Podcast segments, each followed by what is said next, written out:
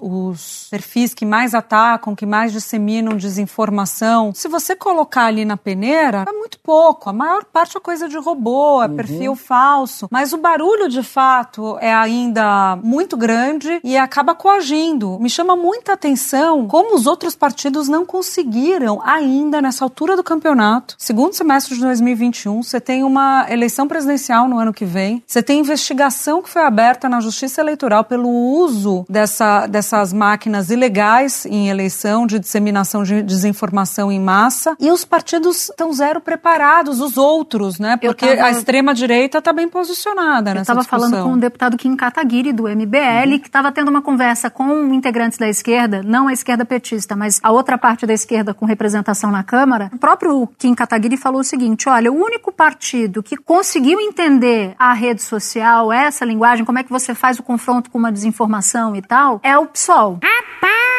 Então, bundão é o Jair. Medo e delírio em Brasília. É uma canalice que vocês fazem. Olá, bem-vindos ao Medo e Delírio em Brasília com as últimas notícias dessa bad trip escrota em que a gente se meteu. Bom dia, boa tarde, boa noite!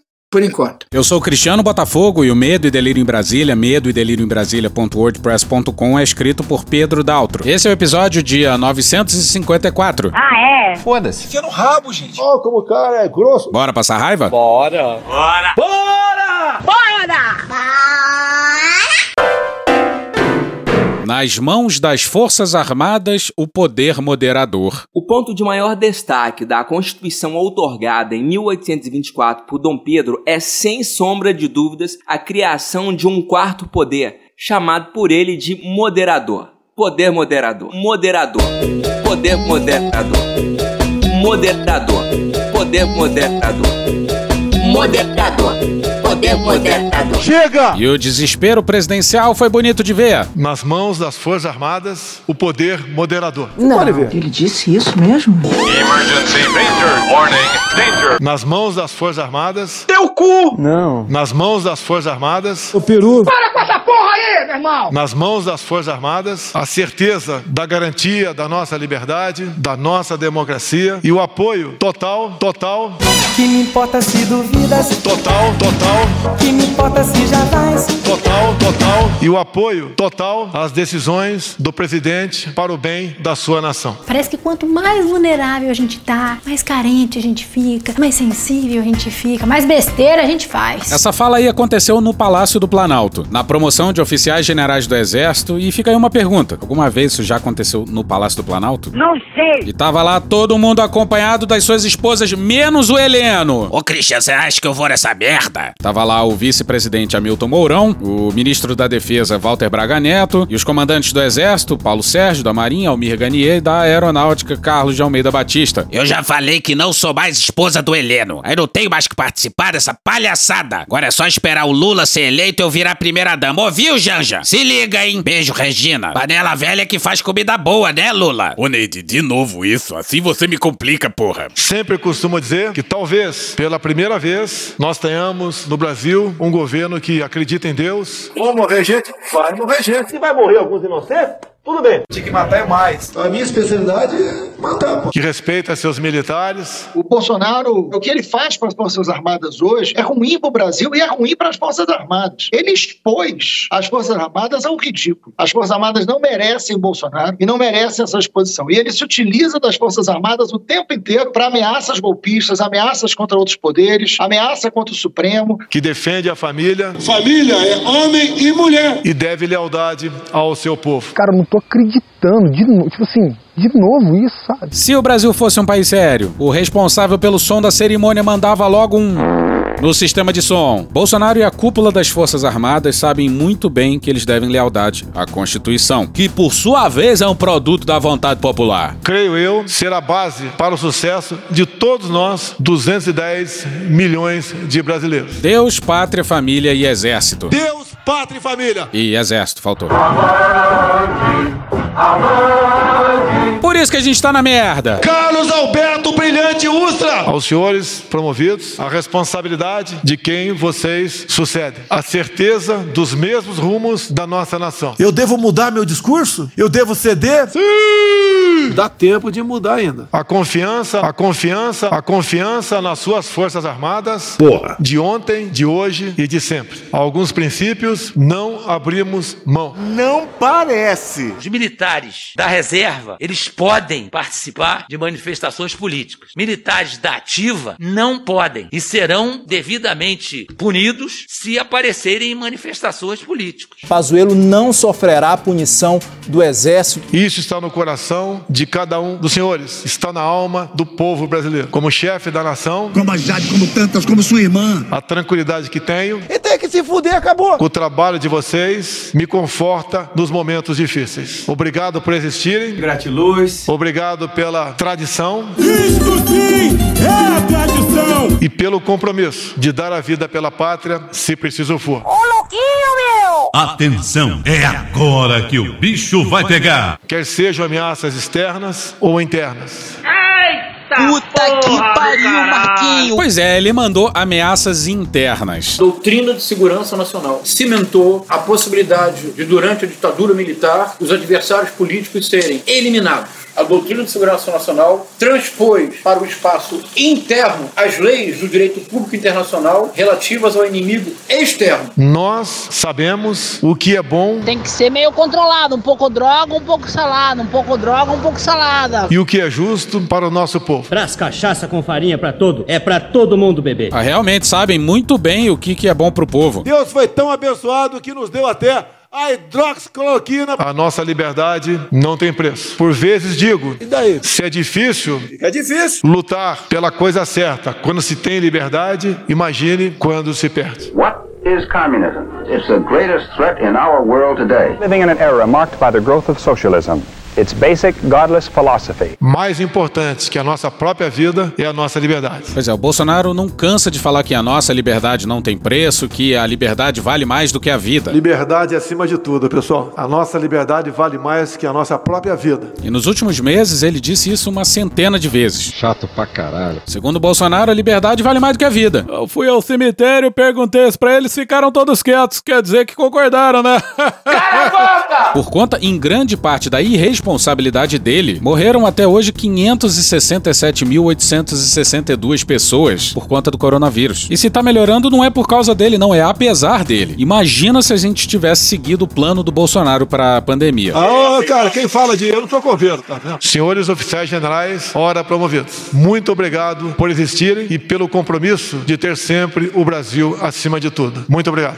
Só recapitulando, ele falou isso aqui, ó. Nós sabemos o que é bom e o que é justo para o nosso povo. E antes dessa fala, ele tava falando dos militares, então ele tá se colocando como militar aí. Ou seja, os militares é que sabem o que é bom e justo para os civis. Quem decide se um povo vai ver na democracia ou na ditadura são as suas forças armadas. Mas continuando a sua sanha, Contenha a sanha de Vossa Excelência um pouquinho. Bolsonaro agora resolveu criticar o Fux também. Está cancelada. Bolsonaro começou falando é lamentável o que o ministro Barroso está fazendo. É, aí tudo bem, normal, porque ele já xingou o Barroso de tudo. Ah, e o Alexandre de Moraes também. Ah, e já insinuou que o Faquin tá lá a serviço do PT. E agora é a vez do Fux. É, o próprio ministro do Supremo Tribunal Federal, o presidente Fux, na sua nota, falou: mexeu com um, mexeu com todos. Não é assim. Ele quer sair na porrada só ele e o Barroso, sem os outros se meterem. Se um militar aqui faz uma coisa errada, que eu sou militar, o que, que nós fazemos? Nada, nada, nada, nada.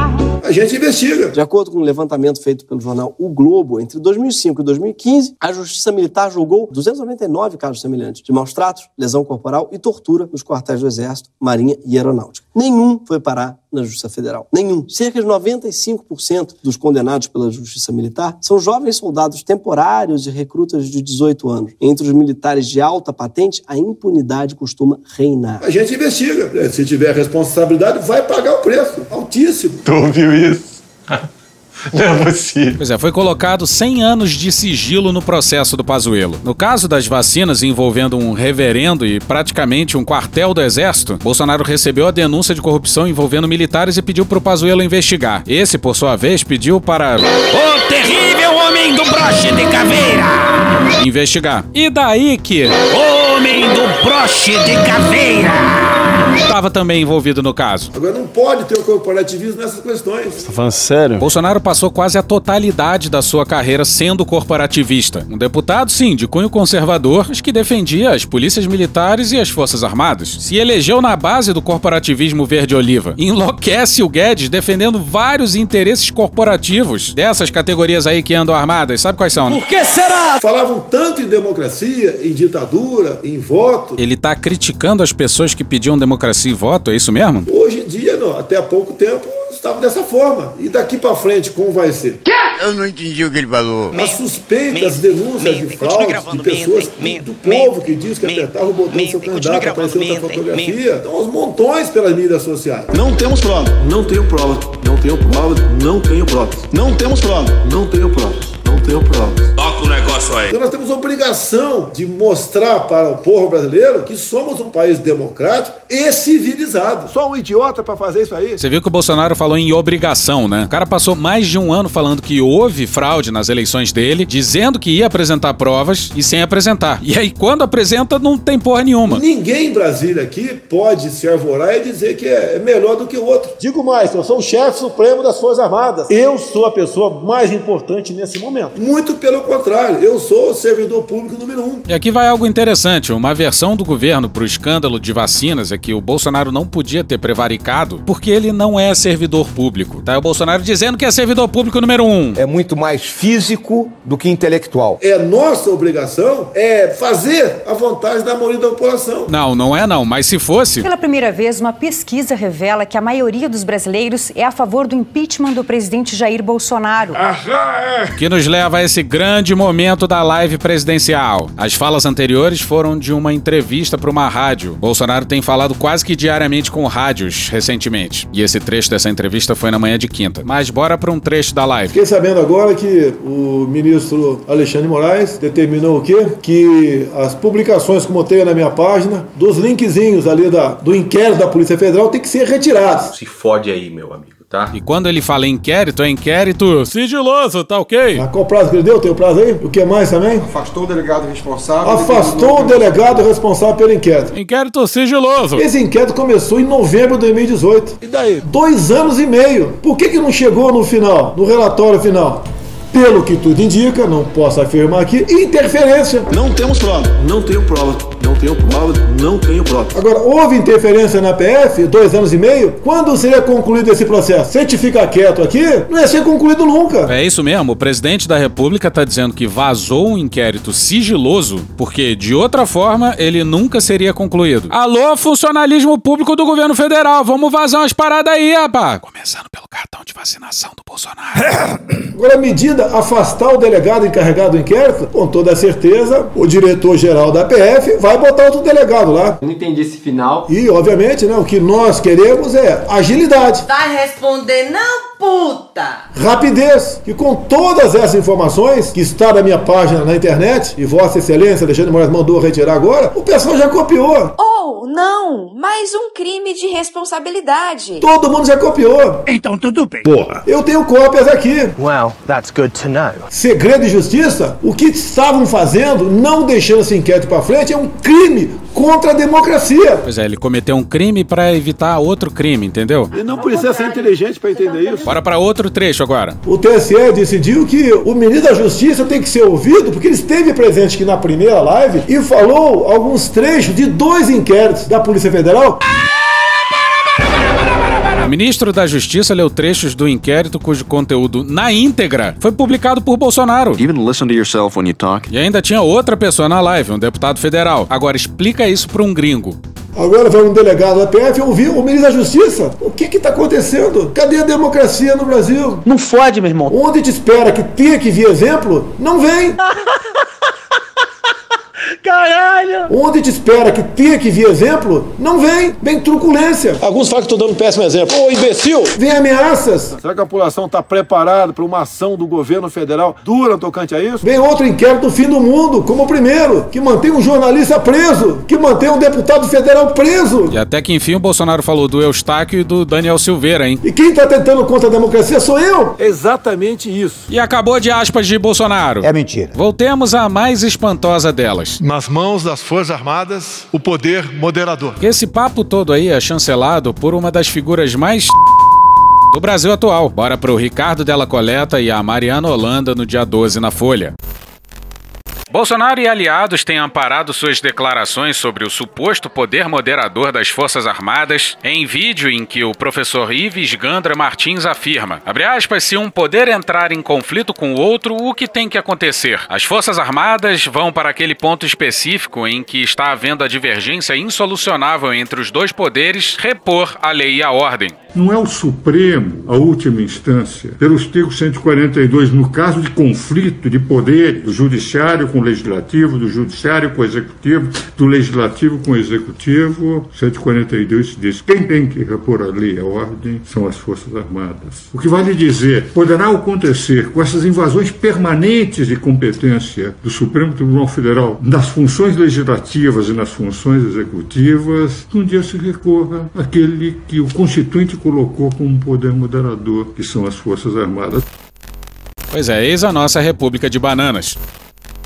A tese do professor é a de que os militares teriam um papel de poder moderador em uma situação de crise extrema entre poderes, mas não para romper a lei e a ordem. Não para romper a ordem, porque as Forças Armadas não podem constitucionalmente romper a ordem, mas para repor a ordem. Aham.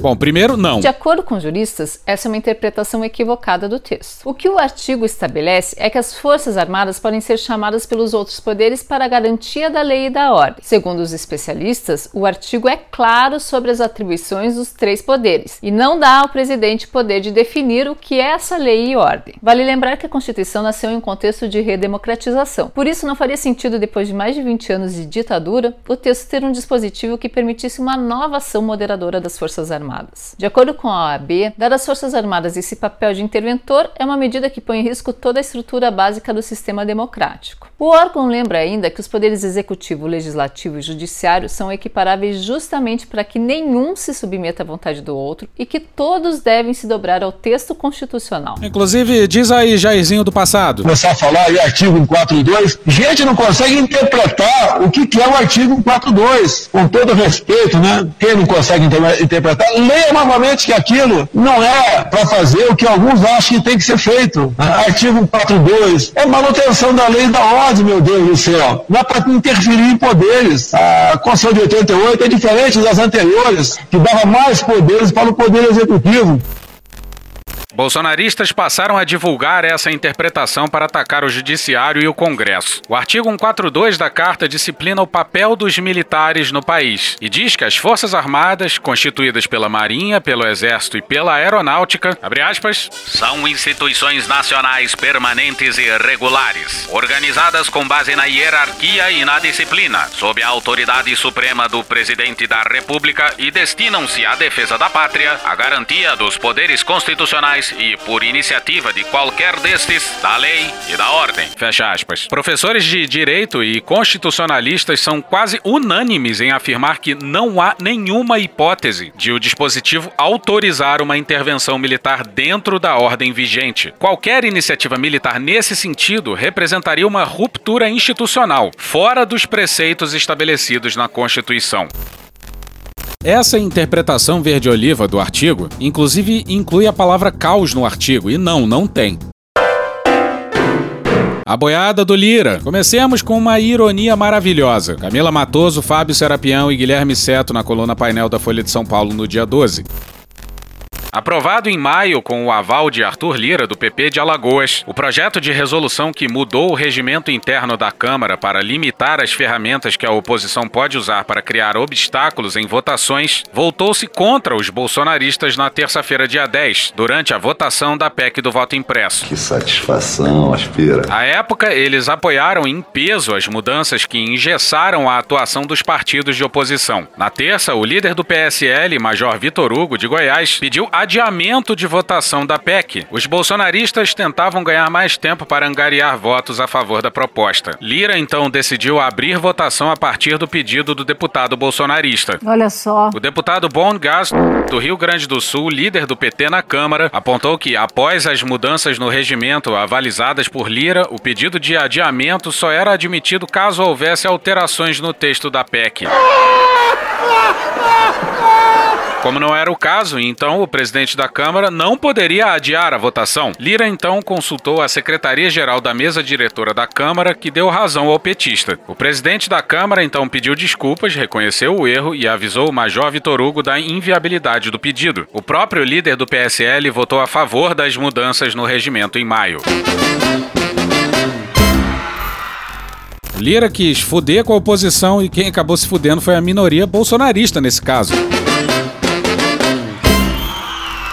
Na justificativa do projeto, em maio, a argumentação em favor da mudança era favorecer, abre aspas, o debate democrático, que constitui a essência dos trabalhos parlamentares, conciliando o regular exercício dos direitos de minorias com a otimização dos procedimentos legislativos, garantindo maior fluidez às sessões e possibilitando ao colegiado utilizar seu tempo de forma eficiente, fecha aspas. Parlamentares de oposição criticaram o que viram como autoritarismo da medida. A deputada Maria Maria do Rosário, do PT do Rio Grande do Sul, por exemplo, apontava o estreitamento do espaço para a contradição. Abre aspas, porque a contradição, deputado Arthur Lira, a quem respeito como presidente, não se dá no momento da discussão. Ela se dá no momento em que a minoria tem o poder de fazer obstrução. A obstrução legítima, prevista hoje no regimento, é o tempo para que a sociedade brasileira tome conhecimento das matérias. Fecha aspas, disse.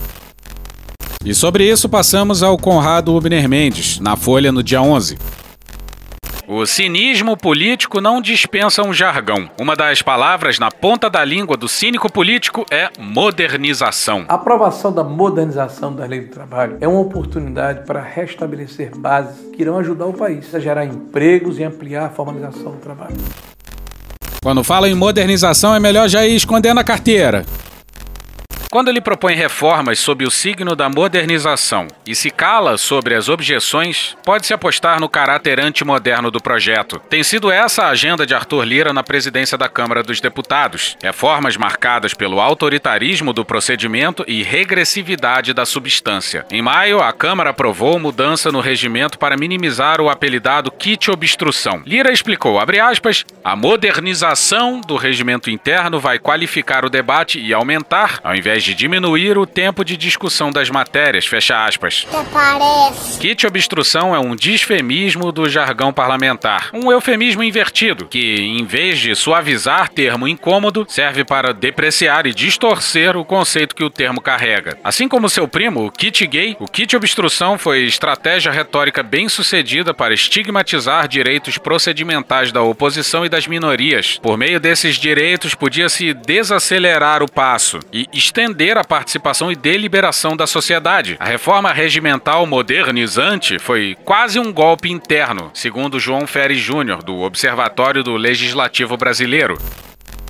E de microgolpe em microgolpe caminhamos rumo ao abismo. Quer dizer, marchamos, né? E ao som de uma marcha militar concentrou poderes nas mãos do presidente da casa e facilitou a blitzkrieg legislativa em curso. Essa tempestade atordoante de projetos de lei almeja liquidar ativos constitucionais do país. Aqueles objetivos que a Constituição de 1988 tenta perseguir: direitos das crianças, das futuras gerações e de povos tradicionais, proteção do meio ambiente e redução da vulnerabilidade numa sociedade plural e tolerante. Quanto mais projetos simultâneos e em maior velocidade, menor a a oportunidade para debate extramuros e aperfeiçoamento. Democracias buscam equilibrar vontade da maioria e direitos das minorias. Isso se faz por meio de diversos dispositivos, como as declarações de direitos e controle judicial de constitucionalidade, por exemplo. O STF, nesse esquema, operaria essa força contra-majoritária, mas não é a única. Outra força importante está no próprio poder legislativo. Não só deve representar, na proporcionalidade possível, as minorias e maioria minorias sociais, como também deve oferecer espaço para que essas minorias tenham voz relevante e capacidade de influenciar decisões. O elemento contra-majoritário se internaliza, assim, no próprio procedimento parlamentar, e o que se perde em velocidade pode se ganhar em qualidade e legitimidade. Lira segue o mote de Eduardo Cunha, que conduziu uma das gestões mais destrutivas na presidência da casa. Abre aspas,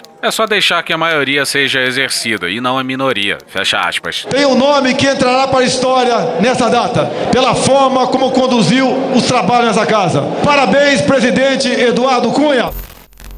Pois é, uma absoluta incompreensão do conceito de democracia, um regime voltado à defesa das minorias e não de exercimento puro da vontade da maioria. Por isso que a gente bate tanto aqui que a lealdade é à Constituição e não ao povo já se filiava à sensibilidade de Jair Bolsonaro. Abre aspas, temos que legislar para a maioria e não para a minoria. A minoria tem de se curvar e ponto final. Maioria é uma coisa, minoria é outra. Minoria tem que se calar, se curvar a maioria. Acabou. Ironicamente, a falta do kit impediu parlamentares bolsonaristas de adiar a decisão sobre voto impresso dias atrás. Sob esse regime de cesarismo legislativo, tramitam na casa projetos de enorme gravidade constitucional. Exemplos são inumeráveis autorizar contratação de jovens sem vínculo trabalhista, férias ou 13 terceiro, a pretexto de combater terrorismo, facilitar prisões arbitrárias, repressão das liberdades de expressão, associação e reunião, a pretexto do direito dos pais sobre a educação dos filhos, projeto permite que crianças larguem ensino escolar, o projeto do homeschooling.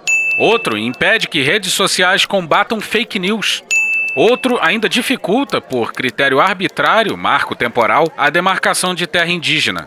Outro premia o roubo de terra pública, a grilagem. No campo da qualidade da competição democrática e das políticas de Estado, debate-se a reforma eleitoral que cria o distritão e a volta das coligações eleitorais. Reforma administrativa que, a pretexto de melhorar a qualidade do serviço público, facilita a desprofissionalização e inviabiliza a administração autônoma e responsável. Transformação radical das relações entre executivo e legislativo pelo semipresidencialismo. E passando a boiada. Lira deseja empurrar tudo isso e muito mais tão rápido quanto possível, sem que tenhamos tempo de entender o que está passando. É como se o Congresso estivesse tentando legitimar aqueles que querem tacar fogo na porra toda. E passemos à reforma eleitoral. Mais uma dessas matérias importantíssimas que são apresentadas aos 45 do segundo tempo e votadas numa velocidade muito suspeita. Vamos para Daniele Brant e o Ranier Bragon na Folha no dia 11. Após meses de debates, o plenário da Câmara dos Deputados decidiu, na noite dessa quarta-feira, dia 11, rejeitar a criação do chamado Distritão. É, porra, caralho! Buceta! Mas aprovou a retomada da possibilidade de coligações nas eleições para deputados e vereadores. Joel! O Tiririca! A medida foi fruto de um acordo entre os defensores do Distritão, que não tinham os 308 votos necessários para mudar o sistema eleitoral, e a oposição, que afirmou entender a volta das coligações como um mal menor. Por se tratar de mudança na Constituição, era preciso haver ao menos 308 dos 513 votos. Essa é a terceira vez que o plenário da Câmara rejeita o Distritão, dessa vez por 423 votos a 35. As duas vezes anteriores ocorreram em 2015 e 2017. You can quit now. Pois é, ano que vem tentam de novo. Ainda falta votar o segundo turno. Após isso, a PEC segue para o Senado e tem que ser aprovada e promulgada até o início de outubro para valer nas eleições de 2022. A reforma eleitoral foi colocada para votação às pressas pelo presidente da Câmara, Arthur Lira, do PP de Alagoas, na noite dessa quarta, motivando protesto de líderes de diversos partidos, já que a previsão era tratar do tema só nessa quinta. O presidente da Casa Vizinha, Rodrigo Pacheco, do DEM de Minas Gerais, já afirmou não ver apoio substancial entre os senadores para alterações no sistema eleitoral eleitoral. Deputados reconhecem que haverá dificuldade para aprovar de fato por lá a volta das coligações. O fim das coligações para a eleição ao legislativo foi uma das medidas mais elogiadas dos últimos anos, já que tende a sufocar agremiações de aluguel e reduzir a sopa de letras partidárias do país, que hoje tem 33 legendas. Partidos nanicos tendem a obter vagas no legislativo apenas em coligações com siglas maiores. A proibição dessas alianças começou a valer na eleição municipal de 2020 seguinte: juntamente com a cláusula de desempenho que tira recursos das siglas com baixo desempenho nas urnas, essa medida visava reduzir o número de partidos no Brasil. Apesar de a medida ser considerada uma ação de racionalização do sistema político nacional, houve uma expressiva mobilização na Câmara ou para a volta das coligações ou para a criação do Distritão. Ambas as propostas são criticadas pela ciência política. No Distritão são eleitos para a Câmara, Assembleias e Câmaras Municipais os candidatos mais bem posicionados. Os votos dados aos derrotados e os votos dados em excesso aos eleitos são desprezados. Pois é, primeiro você joga um montão de voto no lixo e depois enfraquece os partidos, isso favorece o personalismo que já é enorme no Brasil, e tende-se a eleger pessoas já conhecidas, candidatos já eleitos no passado. Um outro ponto da PEC estabelece que o voto dado a mulheres e negros terá peso duplo na definição da distribuição das verbas públicas. Hoje, o dinheiro é repartido de acordo com a votação que cada legenda tem na eleição para a Câmara dos Deputados. O PSL apresentou um destaque para tentar derrubar essa medida. Em defesa do destaque, a deputada Carla Zambelli, do PSL de São Paulo, afirmou considerar que a medida representa uma discriminação contra brancos e homens e outras minorias. Embora a política seja dominada amplamente por homens e brancos. Cala Zambelli, se o chefe tira a máscara, eu também tiro sim. Abre aspas. No momento em que a gente coloca isso na Constituição e principalmente no momento em que a gente dá um peso diferente ao voto da mulher e ao voto do negro, a gente está discriminando quem não é negro, quem não é mulher. Estamos discriminando os brancos, as outras minorias, eventualmente, outras pessoas. E estamos discriminando os homens. Fecha aspas, disse Zambelli. Meu Deus, a gente vai cansando, sabe? Pois é, na cabeça deles, e digamos que é honesto e não má fé, eles estão promovendo igualdade. Mas, na verdade, ao deixar de combater a desigualdade existente, estão promovendo ela. Aí ah, tem mais detalhes no blog, que não coube aqui. E olha só! Olha só! Ao que parece, o Distritão foi só uma estratégia para a volta das coligações. O famoso bode na sala. Felipe Frazão no Estadão no dia 12.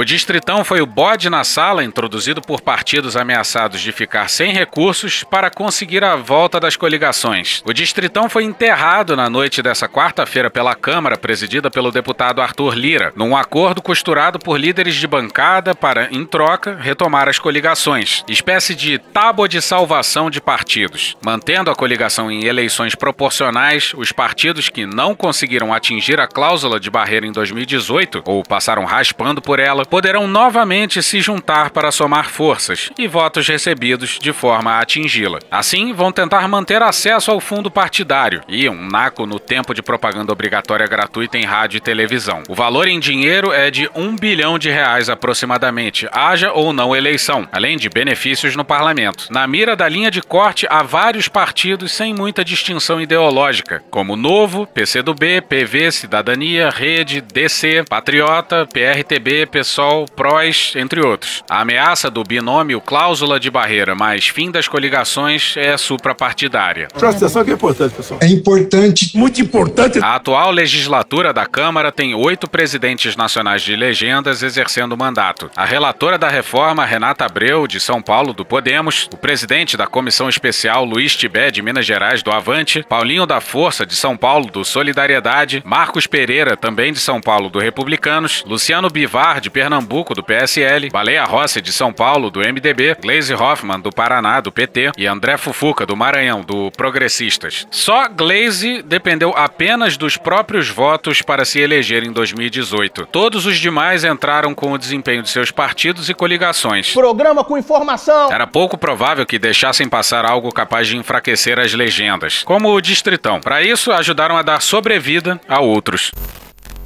Que Deus tenha misericórdia dessa nação.